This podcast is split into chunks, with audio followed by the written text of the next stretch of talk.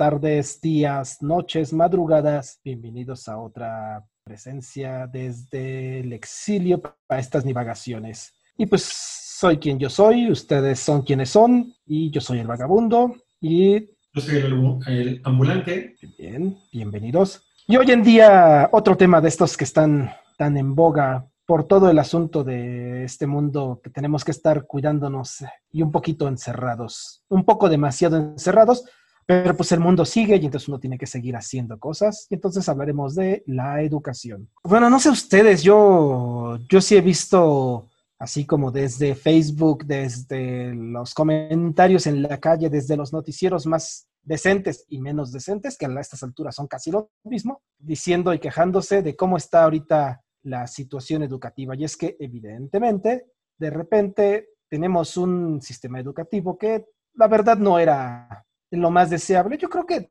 siempre ponemos como grandes ejemplos, ¿no? De si Finlandia, si Corea del Norte, si Singapur, etcétera.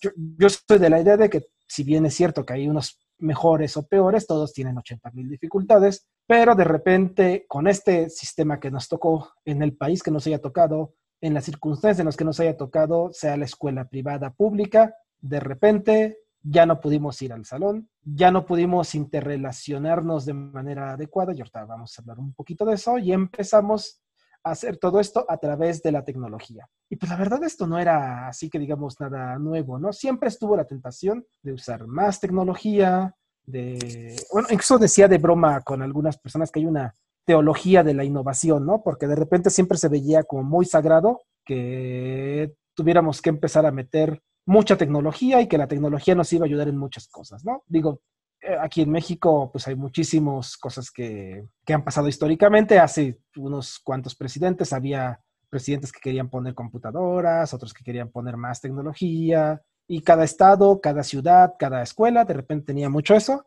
Y la pregunta es, bueno, y bueno, entonces de repente empezamos a tener más tecnología. ¿Y eso qué, no? O sea, yo tengo la impresión de que muchas personas, incluso el uso de la tecnología, ya sea como docentes, como directores, que es otra parte importante, de repente se, le se volvió muy complicado con el uso tecnológico y después incluso se volvió una materia misma de la educación, ¿no? Ya de repente había que tomar talleres de cómputo, había que tomar este, cursos de robótica, etcétera, para niños, adultos, etcétera. Y de repente la tecnología se volvió un pendiente muy, muy fuerte para nuestra, nuestro sistema educativo. Creo que es muy interesante cómo se va dando este cambio de discurso hacia la parte te- tecnológica derivado de la masificación del uso de la computadora en diferentes ámbitos y actividades. Primero se vio como una necesidad preparar a los alumnos para que pudieran entender cómo funciona la tecnología y pudieran entrar al mercado laboral de esa forma. O sea, entender que el mundo iba a ser más tecnológico. Y de esa forma pasamos de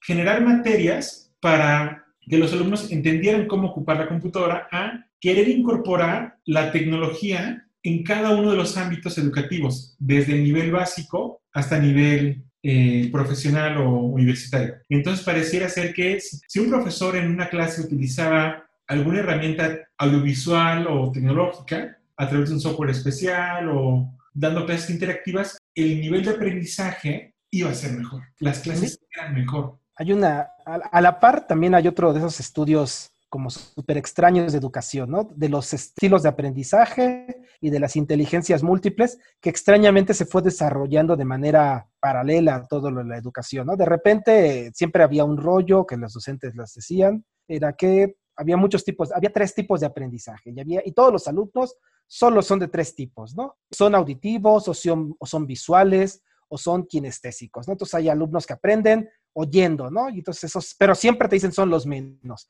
Hay alumnos que te dicen aprenden viendo, y entonces dicen esos son los más. Y una cosa rara que aprenden con el cuerpo, ¿no? O sea, incluso hasta aprenden haciendo planas o haciendo ejercicios, o sea, porque están como activarse, ¿no? En relativa, relativa manera corporal. Y te dicen, siempre están como esos tres estilos, ¿no? Entonces, de repente te decían, usted, profesor, deje de ser tan verbalizado y solo hablar y hablar y hablar. Y entonces tiene que ponerles imagencitas. ¿Y dónde están las imágenes? Están en una eh, los tienes que bajar de internet, los puedes utilizar como un cañón de PowerPoint. Ahora que hay esta cosa horrenda que me marea muchísimo para presentaciones, no me acuerdo cómo se llama, que, que, se, que te ayuda, que se mueve mucho. Bueno, o sea, que hay como muchas maneras de presentación y de repente le resulta que a todos los profesores les dijeron en el mundo, usted utilice más tecnología. ¿Y por qué? Porque el cerebro de los estudiantes, ya descubrimos, así mágicamente nos dimos cuenta de que todo lo que se había educado en el universo, así todo, estaba mal. Y entonces ahora tenemos que utilizar con las nuevas herramientas psicológicas, si bien es cierto que seguramente ayudan, les dijeron a todos los profesores, no, siempre había estado mal la educación, ¿eh? o sea, todo lo que habían aprendido antes nunca fue aprendizaje. Ahora enséñele con imágenes, enséñele con cancioncitas. Pues, ¿dónde encontramos todo eso? Pues en el sistema, en, la tecnología, ¿no? Efectivamente, en las computadoras. Entonces, todo lo que tú y yo aprendimos ambulante, en realidad fue mal. No, no lo aprendimos porque no, no aplicaron a nuestros a nuestros estilos de aprendizaje. Solo la tecnología lo pudo remediar. Ahora, ahora, algo muy curioso es que justamente en este periodo, los alumnos o los niños en su momento que aprendieron ya dentro de una era de Internet y a través de estos esquemas interactivos a diferentes niveles, de acuerdo al tipo de educación que tuvieron, pero que ya desde que fueron en niveles básicos tenían acceso a Internet, están llegando ya a las universidades. Entonces ya parte de esta generación o de esta cultura, de esta visión, en donde pareciera ser que la educación tiene que ser algo muy tecnológico, muy visual y no sé hasta qué sentido tiene que ser lúdico. Yo creo que mucho, ¿no? Que de repente ahora resulta resulta que ya todo, hasta lo más feo, tienes que ponérselo como un jueguito, como una diversión, ¿no? Usted, niño, usted chamaco, no, no aprenda las dificultades, ¿no? Ese, ese, principio psicoanalítico del principio de realidad, no. Ahora véanlo como un reto, como un juego ludifíquelo, ¿no? Y entonces así les han dicho a los profesores de primaria, secundaria, seguramente de universidad, también próximamente, les dirán, hagan que sean como jueguitos, ¿no? Así aprenderá más estudiante. Sí, yo creo que efectivamente también ya les han dicho que sea lúdico y como bien dices, ambulante, pues será también sumamente cargado de cosas visuales. Ahora, la pregunta es, ¿en verdad la educación en plena tecnología es mejor? ¿Es mejor que la educación tradicional o no? O como sintió... Dime, dime, dime, ambulante, perdón. ¿Acaso depende de cómo se implemente y de cómo lo interprete el docente? ¿Pero qué ibas a decir? No, no, tú como, justo te iba a preguntar así de, tú sentiste que no aprendiste nada y que ah, si estuvieras ahora, ¿sentirías que tienes más potencialidad de aprendizaje ambulante? Creo que existen las herramientas que si son empleadas de manera correcta por los alumnos y por el profesor, tal vez puedas hacer, puedas avanzar en algunos temas que antes no podías hacer, pero no necesariamente eso implica que aprendan más. A lo que voy es que antes era difícil tener acceso a cierto tipo de información o de recursos que pudieran ser para hacer cálculos, por ejemplo, para graficar, ver cierto tipo de diagramas, ver el comportamiento de, o, o de ver una representación gráfica de una célula, de una molécula, de algunos efectos físicos de una estrella, de una galaxia. Exacto, eso, ese tipo de herramientas no existía y ahora creo que tener acceso a, medios digitales que te presenten representaciones de ello puede ser útil para reforzar el conocimiento que están llevando a cabo los, alumnos, pero que no sustituye a la educación. O sea, un, problema que existe creo es que en esta visión de querer hacer todo lúdico y más sencillo a través de educación, es que estamos tomando, se está tomando ejemplos y es a través de ejemplos como se quiere enseñar.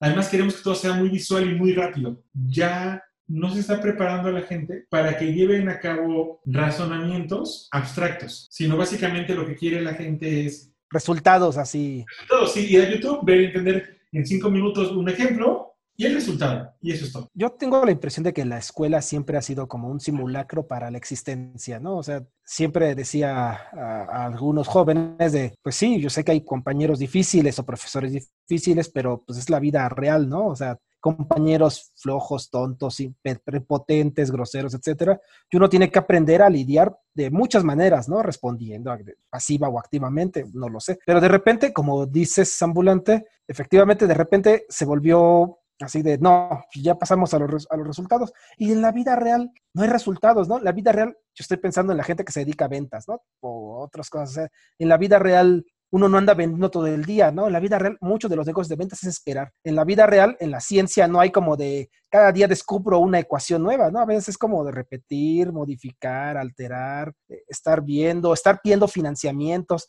y ese tipo de cosas que si no se aprenden desde ahí, pues uno va a terminar con un sistema de producción de conocimiento que se va a inquietar y desesperar a la primera. Y efectivamente, si la tecnología parece como ya influir para solo procesar de manera veloz las cosas, se vuelve, en el mejor de los casos, como un agilizador, pero que va a hacer que las personas crean que eso es la realidad y se adapten a un medio que es bastante más artificial de lo que ya lo era antes. ¿Qué quiero recordar es qué elementos proporciona la educación a los alumnos? Creo que no solamente es un conjunto de definiciones, de significados o de formas de hacer las cosas, sino que va, va cambiando una estructura mental sobre el razonamiento y de una visión del mundo y que ese tipo de cosas se van, van sesgando, se van desapareciendo cuando el aprendizaje se realiza a través de ejemplos muy simplificados. Sí.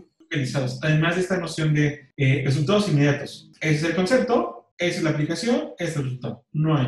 y ese es el ejemplo, ¿no? Y ya. Sí, es el ejemplo y no hay más. Sí, o sea, yo, yo digo, vamos, voy a decir algo muy burdo, ¿no? Pero lo comparo a lo que uno pierde a nivel cognitivo, a nivel de razonamiento abstracto, cuando uno identifica una, una, narrativa solo por la película, ¿no? Cuando el libro a veces ofrece más cosas, te dice más opciones, te da nuevas alternativas, mientras que la película ya existente te orienta necesariamente hacia dónde verlo, ¿no? Digo, análogamente, podríamos decirlo en otros procesos, perdón. Exacto. Pero además, ¿qué es lo que ocurre? Te queda televidente, en ese caso, se queda con la visión del que hizo la película, de quien interpretó. Ajá. Entonces pareciera ser que eso es la verdad. Y la verdad está vista a través de la visión de un tercero. Pues Aplicado a esa misma lógica a la educación, lo que está pasando es que se empieza a desarrollar una visión muy sesgada sobre las disciplinas. Creo que justamente eso, la incapacidad de poder aplicar la educación en diferentes ámbitos, ha ocasionado que cuando se empieza a hablar acerca de educación a distancia,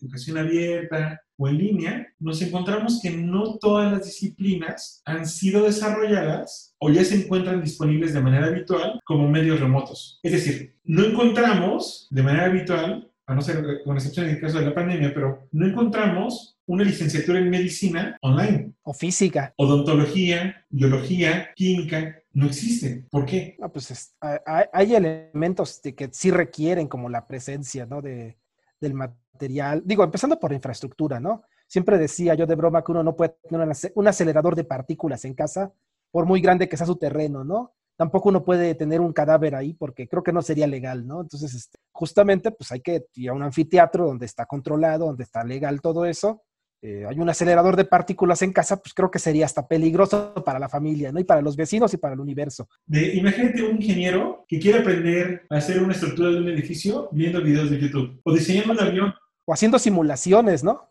Solamente YouTube, nada más. Entonces, ahí lo que requerimos es una interacción diferente, donde sí la tecnología, por ejemplo, en el caso de ingeniero, la tecnología puede ser muy útil para hacer cierto tipo de análisis que no podría, que ya no serían factibles realizarlos de manera manual, entonces la tecnología te ayuda en eso, la computadora, pero al final requieres una interacción con el docente y además requieres equipo que puede ser tan especializado que es imposible que las personas lo tengan un lado y dos, lo que se requiere in situ, ¿no? O sea, tú puedes tener toda la teoría, o sea, luego cuando el albañil llega y quiere corregir al ingeniero civil, si bien es exagerado, pues también habla de que a veces hay que aprender de, las, de, la, de la situación in situ, ¿no? No es lo mismo ser economista de manual que entender cómo se mueve una, un país, ¿no? Y ver cuáles son las dificultades por creencias, por costumbre. No es lo mismo hacer edificios en la teoría y ver cómo funcionaría el puente, que ver que por usos y costumbres la gente prefiere cruzarse por debajo y no usar el puente peatonal, ¿no? Entonces, como entender también ese tipo de retos y todas esas dificultades que, se, que tienen in situ y que la verdad a veces no se logran si uno solamente va acuñando con herramientas tecnológicas, porque pues, te presentan caos ideales. Efectivamente.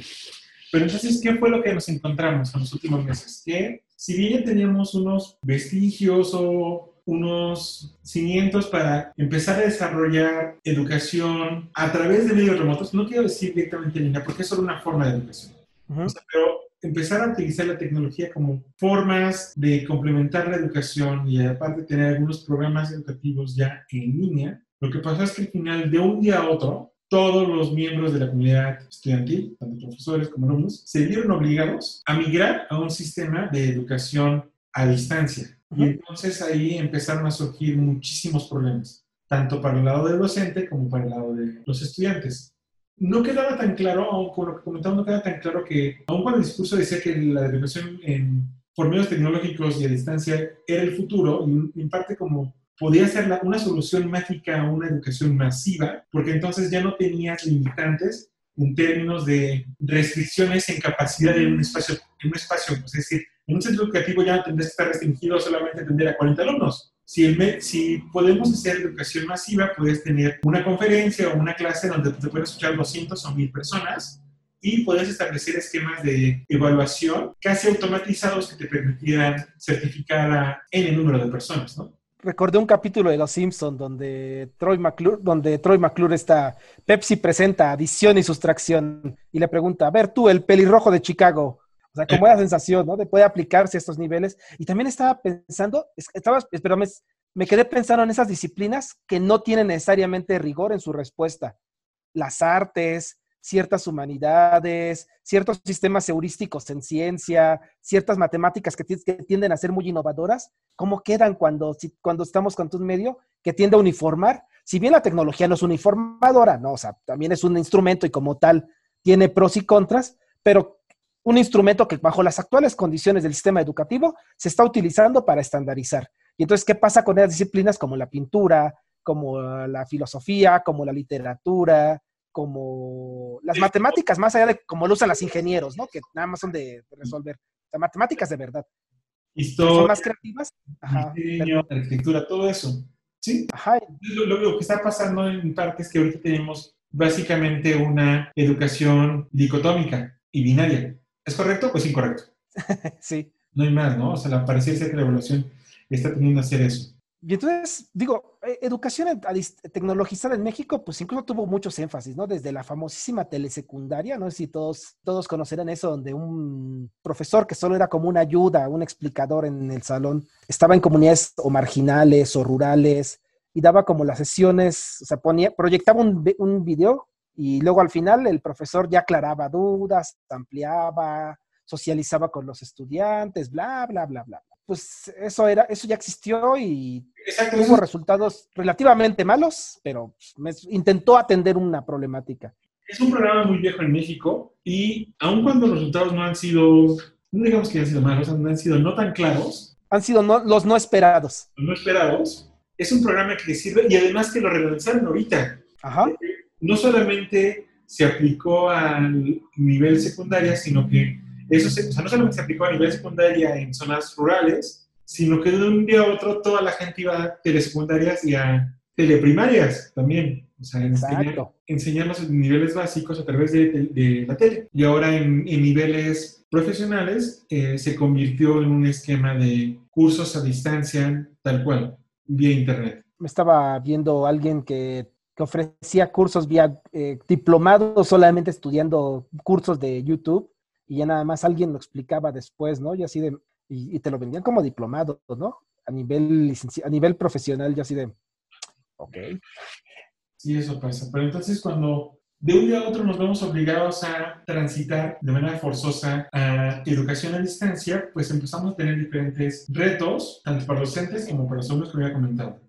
Para los docentes lo que tenemos son barreras tecnológicas, acceso a la infraestructura, y después vamos a tener barreras pedagógicas y de materiales de, enseñanza, la preparación de las clases, porque no existía. En barreras tecnológicas existe un cuerpo docente que en ocasiones no sabe utilizar la tecnología, no conoce las herramientas, tienen un conocimiento escaso acerca de qué tipo de materiales pueden utilizar o cómo emplearlo. Para algunos, incluso a niveles profesionales, existen docentes que con dificultad pueden emplear la computadora, más allá de un procesador de textos, no tienen mucho conocimiento ni habilidades para trabajar con equipos de cómputo, entonces de repente de un día a otro se les exige, o se les pide que tengan todo su material listo en medios electrónicos. Eso puede implicar tener diagramas, ecuaciones, presentaciones por los temas, discusiones, todo. Todo tiene que ser listo para implementarlo a través de un medio electrónico de la clase, pero además el profesor tiene que tener también el conocimiento para hacer uso de las plataformas digitales para llevar a clase a los alumnos y calificar. Entonces ahí tienes que tener expertos que sepan utilizar el software especial para poder hacer una página web o un grupo dentro de una plataforma en donde los alumnos van a entregar las evaluaciones o las actividades y son los profesores los cuales tienen que evaluar de manera remota, empleando esos medios. Digo, no sé, los demás, si, si, yo le tenía un poquito de escosor a los grupos de WhatsApp, no imagino cómo le hace un profesor que no tiene a veces ni, ni, WhatsApp o que no, o que realmente no está acostumbrado a plataformas de video, de audio, que, que usa el correo electrónico literal como un correo, ¿no? Nada más para recibir información casi siempre solamente importante. Y entonces se vuelve difícil, se vuelve motivo de crítica, de burla. O sea, si bien es cierto que la, labor de un profesor, si es estar actualizado, pues tampoco puede uno estarlo al ritmo de lo que la sociedad actual le exige, ¿no? De repente, eso es uno. También estaba pensando en problemas hasta legales, ¿no? O sea, de, de repente uno se ve como menesteroso a siempre ya tener capacitación en ello, la infraestructura en ello. Entonces se vuelve como hasta de los tiempos, ¿no? De repente en educación a distancia uno no entiende muy bien cuál, es el tiempo, ¿no? O sea, debo revisar diario a tales horas, pero luego los estudiantes sí, y digo yo lo he sido, ¿no? O sea, de esos que luego preguntan a todas horas de, es ahorita y tengo que ¿cómo entrego esto? Y...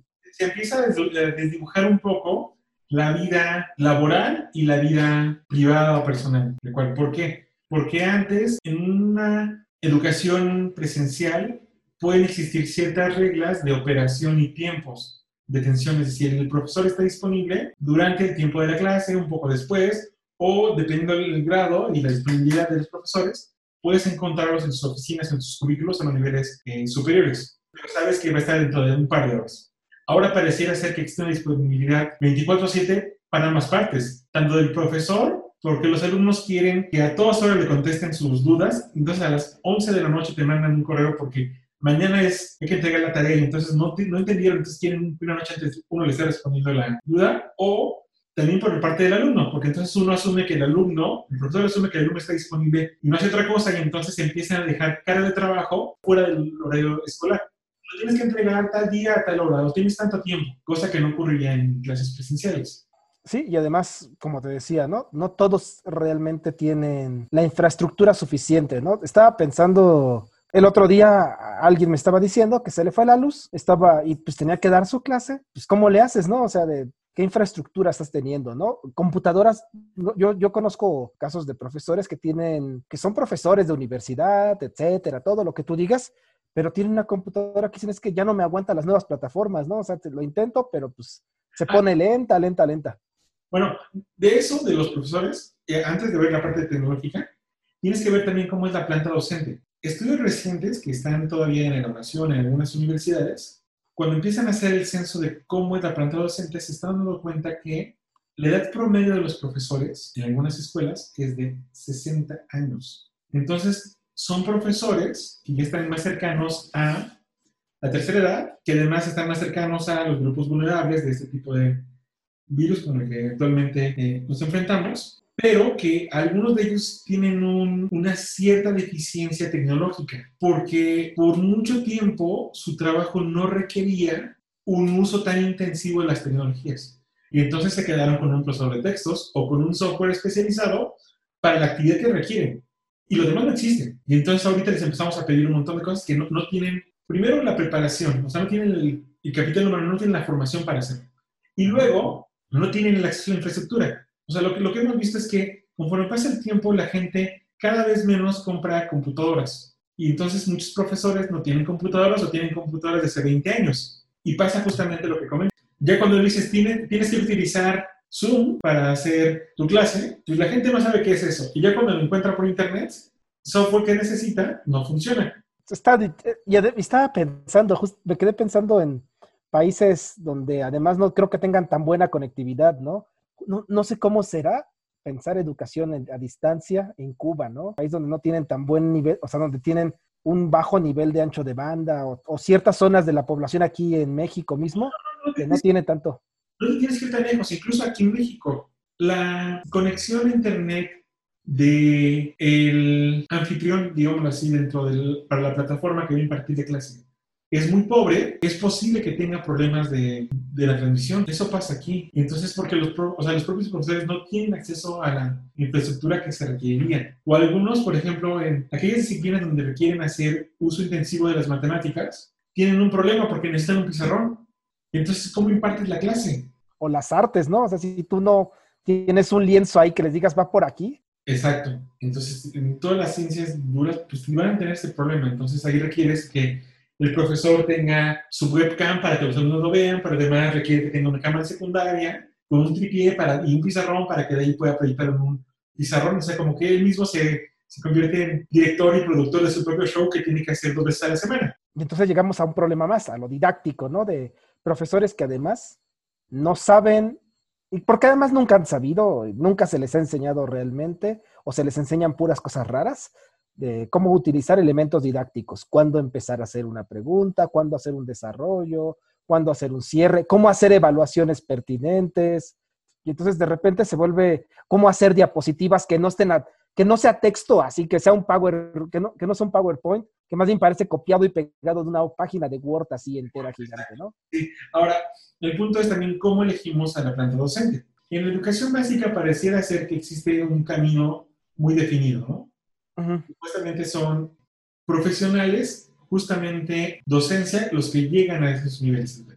Pero en niveles superiores, a veces es muy ambiguo cómo es el proceso de selección de los docentes. Pareciera ser que si tienen las credenciales entendidas como los niveles académicos que te exigen, si tienes el posgrado en tal lugar, si tienes tal diplomado, pues a lo mejor el curso de la posibilidad de entrar a dar clases. O bien, si tienes los conocidos correctos, cuando se abre la plaza, te pueden meter, ¿no? Existe una evaluación acerca de las habilidades. Entonces, lo que puede, y entonces eso desencadena que de repente tengamos a profesores que pueden ser una eminencia en su disciplina, no tienen las habilidades pedagógicas necesarias para poder transmitir el conocimiento, aun cuando sean muy buenos en su disciplina.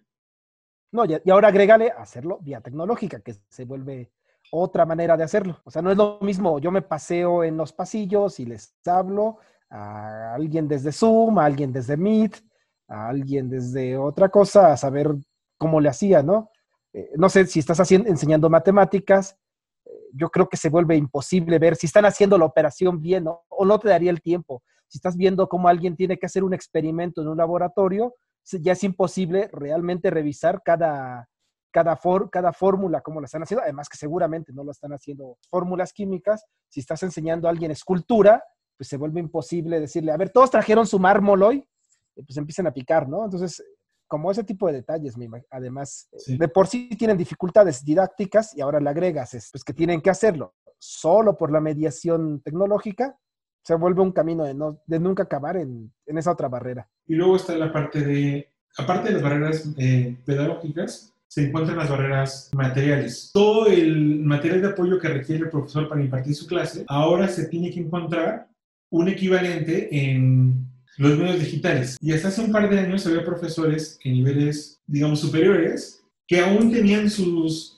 esquemas o sus diagramas o mapas en acetatos, que eso ya no se, ya no se debería ocupar, pero bueno, esto lo tienen así. Ahora le estamos pidiendo que todo su material tiene que estar listo para utilizar medios digitales. Y un material para medios digitales no es solamente escanear el documento y tener una computadora. Oh, sí, ya tengo mi clase, ya lo tengo mi clase en esta hoja que hice hace 20 años, entonces lo que voy a hacer es escanearla y ya se las pongo. oh, sí.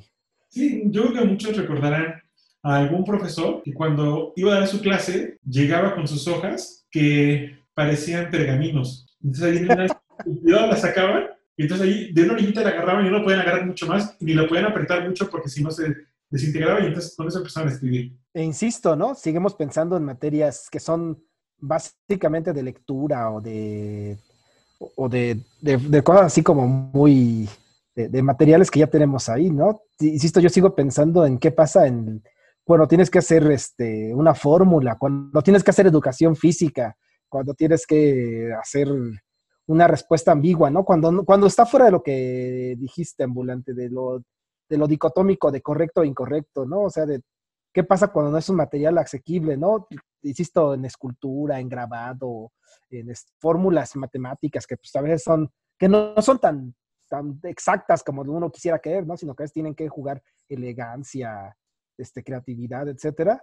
Pues ahí sí no hay materiales a veces, ¿no? A veces uno tiene que, en los idiomas, ¿no? A veces el docente a veces tiene que jugárselas de otras maneras y entonces todo eso se vuelven otras dificultades, ¿no? Ahora, las dificultades no son solamente para los docentes, también los alumnos se han enfrentado a la misma situación. O sea, primero, de un día a otro, ellos se tuvieron que ser autodidactas. Todos, los, todos, no importa la forma de aprendizaje, si es que existen las formas diferentes de aprendizaje. No importa la forma en la cual un alumno se puede sentir más motivado o no para trabajar. Todos de un día a otro tuvieron que ser autodidactas. Además, todos tuvieron que, se asumió implícitamente que todos tenían acceso a la tecnología necesaria para tomar sus clases, que en los niveles básicos era que tuvieran acceso a una televisión y a energía eléctrica y que ahí puedan tomar sus clases, que además ahí dependerá también la parte de evaluación, porque ah, en algunas escuelas, las clases, en algunas escuelas básicas, en educación básica, las clases fueron por televisión, pero las evaluaciones se realizaron por internet. Es decir, el alumno tenía que hacer la tarea y luego tenía que enviar un comprobante a través de un, documento que hizo en la computadora o a través de una fotografía o un escaneo de, de la tarea para que el profesor lo evaluara en otro lugar. Entonces, implícitamente se asume que los alumnos tienen la disponibilidad tecnológica el acceso tecnológico. Entonces, ¿qué eso implica? Equipos de cómputo que sean relativamente recientes para que puedan funcionar con las plataformas que elige el docente o la escuela donde está desempeñándose y además que tenga también acceso a Internet. Me, me, quedé pensando en, ya sé que estoy pensando en educación superior, pero hay un filósofo italiano que se llama Giorgio Agamben, que decía que la universidad es más que, la, que el aprendizaje de conocimientos, ¿no? Y yo creo que me pasó, no sé si a ti también, ambulante, de que luego aprendimos más cuando estábamos en las jardineras, en los patios, platicando con los amigos que luego con el que luego en la clase, ¿no? O sea, cuando tú podías cuando tú salías y podías trabajar con ello, cuando o que la educación, que la, que la escuela se vuelve más que la que la atomización, ¿no? Y es que uno de los de las importancias de las escuelas es que te sirve para exponerte al mundo, ¿no? O sea, de yo tengo este conocimiento, se lo digo al profesor, pero mi compañero, pero mi profesor no está de acuerdo conmigo. Y a veces el hecho de que mi compañero tenga el valor de decir, yo le creo a mi compañero y no a usted, a veces forja otras identidades, otras creencias, otras cosas. Y ahora no existe eso, ahora es así de, medio más direccional profesor-estudiante, aunque haya medios intermedios que puedan ellos tener entre comunicación. Pero como dices, en educación básica, donde es, a través de la televisión, eso no existe, ¿no? Hay un señor que le hay un señor, señora, que dice la verdad, se la tienen que aprender y tienen que mandar un montón de pruebas, que además conozco padres y madres que están quejese y quejese de, que se vuelve así abigarrantemente gigante la cantidad de cosas que tienen que estar enviando, que es absurdo, porque además de tanto envías, estás más preocupado en enviar todo que en aprender, que luego se vuelve eso muy complicado. Y entonces, pues además el otro, ¿no? Que además, si la escuela también es un factor de socialización, una escuela solamente mediada a la tecnología es media escuela, siempre digo de broma, ¿no? Ahora, algo que comentaste muy importante es la parte de en, en la escuela dónde se realiza el aprendizaje. Y el aprendizaje dentro del aula es solamente una parte del aprendizaje. Muchos progresos en el aprendizaje de los alumnos fuera del aula, que puede ser con sus compañeros de clases, pero también incluso con los profesores. O sea, a lo mejor hay personas que no tienen la confianza de externar sus dudas ante todos. Entonces buscan espacios después de la clase para acercarse al profesor. Y ahí están los dudas y a lo mejor ahí resuelve su duda y ahí aprende. Y eso desaparece a través de esas clases digitales. O a lo mucho con un correo electrónico, pero se pierde mucho de la espontaneidad. Sí, y, de esa comunicación y retroalimentación eh, pero aparte de eso, cuando se encuentra uno frente al salón de clases, lo que ocurre es que de repente surgen dudas que pueden cambiar la dinámica o el curso de la clase conforme se van despejando. Que eso ya no ocurre aquí. Parecía ser que hay una relación más vertical y como un monólogo por parte del docente. Ya no un tanto una retroalimentación. Pues sí, esas cuestiones sí, tienen muchas, mucho impacto en eso. Y, estaba pensando que asociado a ello, también el hecho de que la educación, pues estoy pensando cuando es como por medios como Zoom y todas esas cosas, eh, también implica un que el docente está entrando a tu casa, ¿no? Que tus compañeros de, están entrando a tu cuarto, a tu sala, que ven si tu madre se levantó con bata, sí, los peleas intrafamiliares que a veces se te filtran, los gritos, que, hay, que el vecino de al lado tiene la licuadora, el ruido de la música, y de repente se vuelve una cosa de hasta de ingresar a la casa ajena, ¿no? Cuando en realidad pues, eso sí es un compromiso fuerte, ¿no? O sea, de, parecería que el profesor ya entró a tu casa, ¿no? Quieras o no. Tu salón de repente se vuelve todas las casas posibles y entonces se vuelve un pro porque tal vez dices, sí, lo tengo aquí, necesito despertarme, abrir el ojo y prenderlo. Y también se vuelve una exigencia bastante fuerte, ¿no? Yo, o, o al revés, ¿no? Estudiantes que dicen, ah, lo pongo en mi cama, lo pongo en moods y ya puedo seguir la clase y fingir que estoy ahí todo el tiempo, ¿no? Entonces se vuelve como ese doble papel, ¿no? De qué relación vincula ahora el docente con tu nuevo, con ese nuevo tipo de aprendizaje. Y además de que ahora más la escuela se está involucrando en la parte de tus relaciones familiares. O sea, en el sentido de que algunas personas tienen los medios tecnológicos para poder llegar o poder tener acceso a las clases, pero no son exclusivos ni de uso personal. Es decir, tienen una tele y entonces tienen que ver dos niños diferentes, una familia que tiene dos dos niños que van en diferentes grados de escolares tienen que ver al mismo tiempo las clases. O tienes a familias que tienen que, que necesitan internet al mismo tiempo. O sea, tienes a dos adolescentes que toman clases por internet a la misma hora, diferentes cursos y además tienes a un padre de familia que también tiene que trabajar por internet. Y entonces hay un problema en las relaciones que se deriva del acceso a la tecnología. O sea, sí tenemos una computadora, pero somos tres. Entonces, pues yo la quiero ocupar, pero también el padre de familia quiere trabajar porque tiene que enviar algo y el otro miembro de la familia también quiere hacer lo mismo. Recuerdo a alguien que me contaba que como sus, bocinas no servían de la computadora, eh, lo conectaba al estéreo. Y entonces a la hora del desayuno, todos escuchaban la clase y entonces eh, algunas me decía, es que el profesor hablaba de falo y tengo a mi hermanita aquí y entonces todos nos volteábamos así de, ¿y ahora qué le decimos? O sea, se vuelve un factor extraño, ¿no? O sea, una, una invasión que modifica eso, ¿no? Es como ese meme tan famoso de, que, los, de que la familia tradicional implicaba padre, madre, hijos y un antropólogo, ¿no? Ahora los desayunos familiares se vuelven padre, madre, hijo y, y el profesor dando la clase, ¿no? Como antes el radio antiguo. Y además de eso, pues está la parte de la concentración, es decir, la, la casa y estar en un confinamiento son las mejores condiciones para que los alumnos aprendan o no? No, pues, insisto, como, como señalaba hace, unos minutos, ¿no? De repente también la escuela era un lugar interesante, es un lugar interesante porque permite a la gente salirse del entorno. Igualito que lo que estábamos hablando del, trabajador, ¿no? De repente, tengo una amiga diseñadora, me dice que ella le choca mucho trabajar desde, o sea, que le gusta porque es cómodo, pero de repente no sabe distinguir cuál es el espacio. dice que ella necesita tener un cuarto de trabajo y un, lugar para dormir, porque aunque es un departamento chiquito, si no, lo, si no lo sepa, si no los junta, empieza a sentir flojera en su cuarto de trabajo y empieza a sentir como que tiene que trabajar cuando está acostada. Creo que algo análogo, ¿no? Eh, es diferente el espacio escolar del espacio de vivencia cotidiana, porque te permites decirte, eh, tienes que abstraerte de tus problemas aquí, tienes que tener estas cosas, tienes que pensar en esto.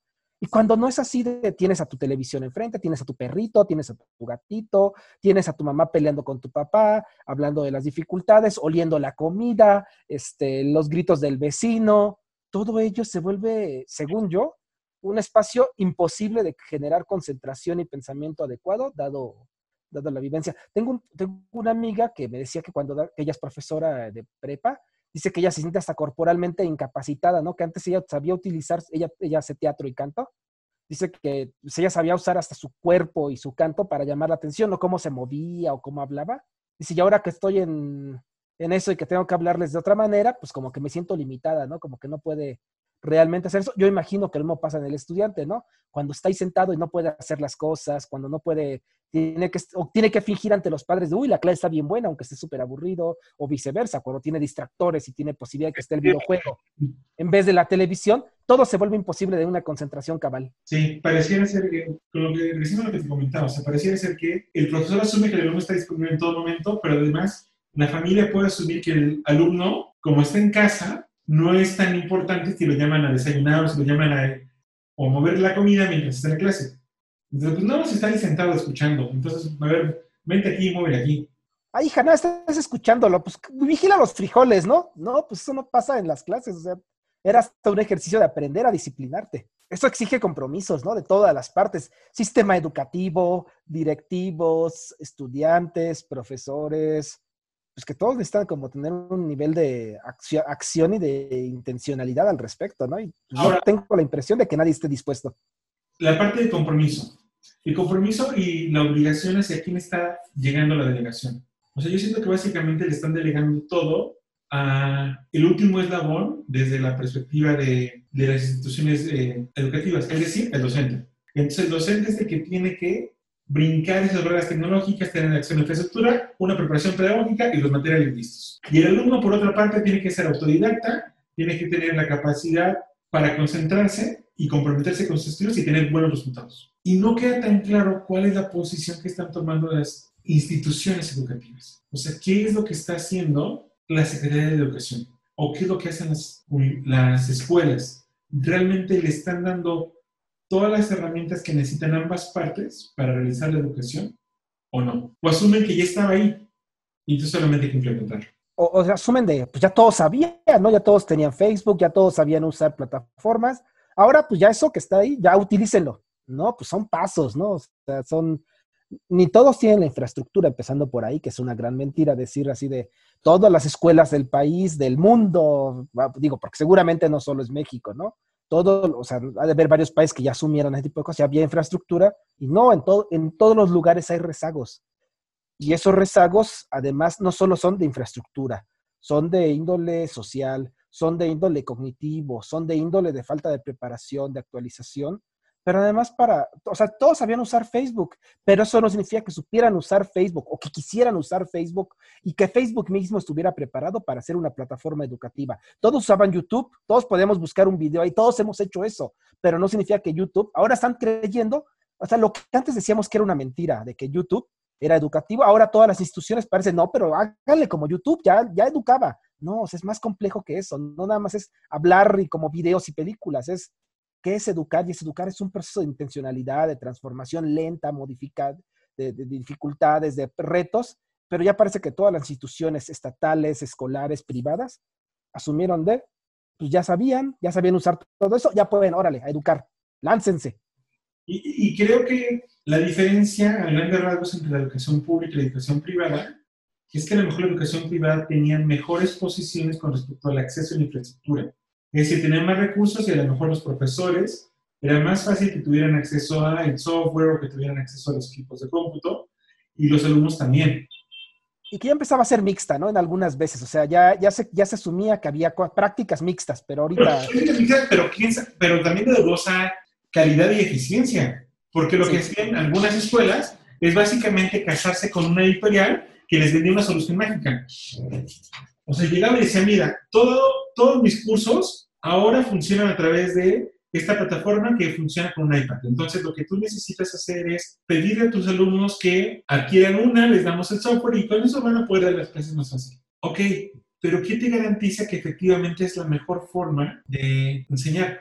En términos de la escuela, la visión de la escuela es mucho mejor porque entonces hacia los padres de familia se vende como una escuela mucho más moderna, que conoce perfectamente el uso correcto de las tecnologías y implementa en sus clases para que los alumnos aprendan. Pero no queda claro que efectivamente hayan hecho pruebas, y pruebas internas, porque al final pareciera ser que solamente le están comprando una solución mágica que a alguien más les dice que funciona. Sí, y entonces en las escuelas, digo, lleva muchos años que las escuelas es, privadas empezaron a comprar esos pizarrones estrónicos, cursos con softwares precargados, no, perdón, softwares precargados para matemáticas, ciencias sociales, eh, historia, donde mágicamente aparecía Gengis Khan a darte la clase, todo eso.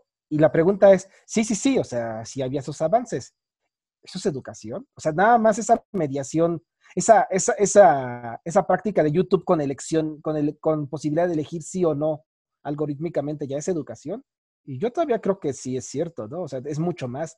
Si esto es la socialización, es el, arte, es el acto de revelarte un poquito, es el acto de, de decir yo quiero saber más, es el acto de interactuar con tu profesor, con tus compañeros, de tocar las cosas, ¿no? A veces te pintan todo tan visual, pero pues el mundo también es más que eso, es tocar, es hacer, es, es oler cómo se percibe un... O sea, yo digo, creo que cualquier persona que cocina lo sabe, ¿no? Tú sabes a veces cocinar hasta que percibes cierto olor, hasta que tocas ciertas cosas.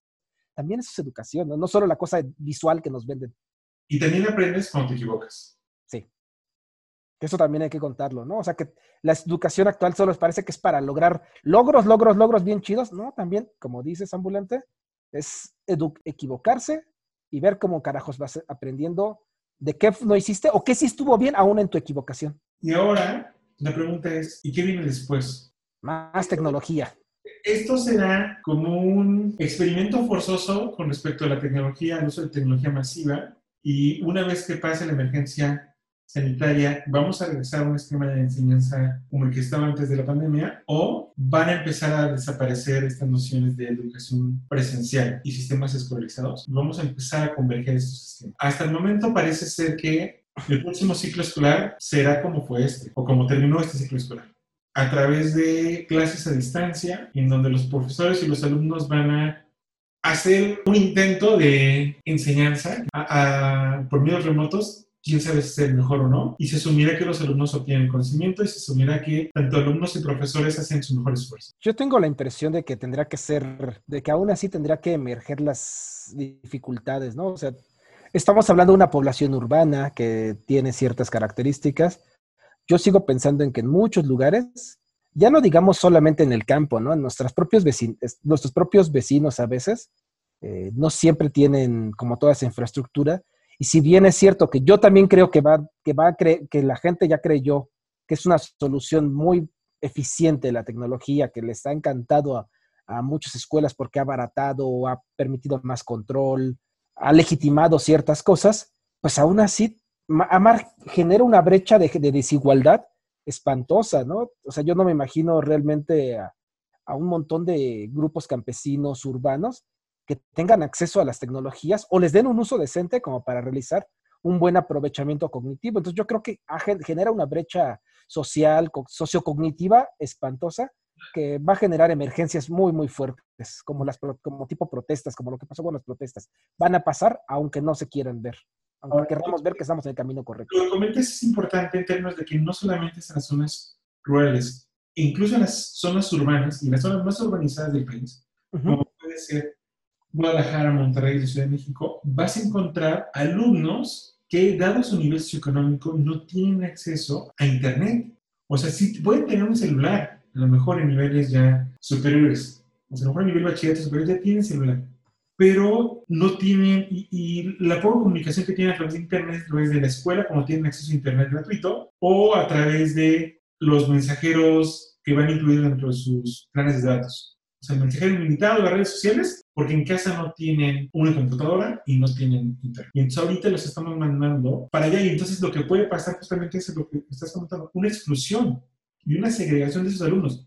Porque es posible que esos alumnos en parte deserten de su educación por falta de recursos y de acceso a la tecnología que se impuso de otro.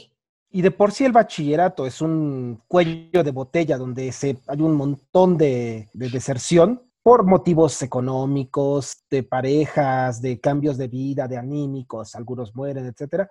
Ahora agrégale un espacio donde no tienen todo el, compromiso, donde no hay tanta, donde la concentración es lo que menos tienes en esos momentos, y a veces por eso era importante un aula, donde no tienes tus relaciones familiares también como para decir, ay, que mi, mi profesor entre a mi casa, cuando, donde no tienes tanto acceso a la tecnología, porque a veces es un momento difícil, donde no te vuelves autodidacta casi ninguno en términos del bachillerato, donde los profesores del bachillerato son famosos por no siempre tener buenas capacidades didácticas, donde no hay materiales adecuados, uno, si, uno no, si uno sigue dependiendo de lo tecnológico como panacea, no porque no sea una buena herramienta, sino porque creamos que es una panacea, va a agravarse la situación, según yo, y creo que aún así eso significa que tendremos que pensar en que si bien es cierto que es importante lo tecnológico, tendrá que verger de todas maneras lo presencial como una manera de paliar muchos asuntos.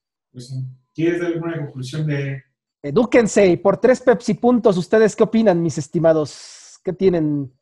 ¿Cómo, ¿Cómo ven sus vivencias actuales con sus hijos, ustedes mismos? Si todos son estudiantes, profesores, si son directivos o si tienen conocen a gente así, han aprendido más. Ustedes sintieron que aprenden más la gente actual con los sistemas educativos a, distancia. Ustedes sienten que no lo hicieron cuando tuvieron que aprender de manera presencial. Yo siento que es una manera muy complicada, un poco dicotómica y falsa de preguntar, porque cada una tiene pros y contras, pero afianzarnos a un, a un instrumento como si fuera una panacea, eso sí me parece riesgoso. Pues con este discurso motivacional que dio Vagabundo, nos despedimos. Sean vagabundos.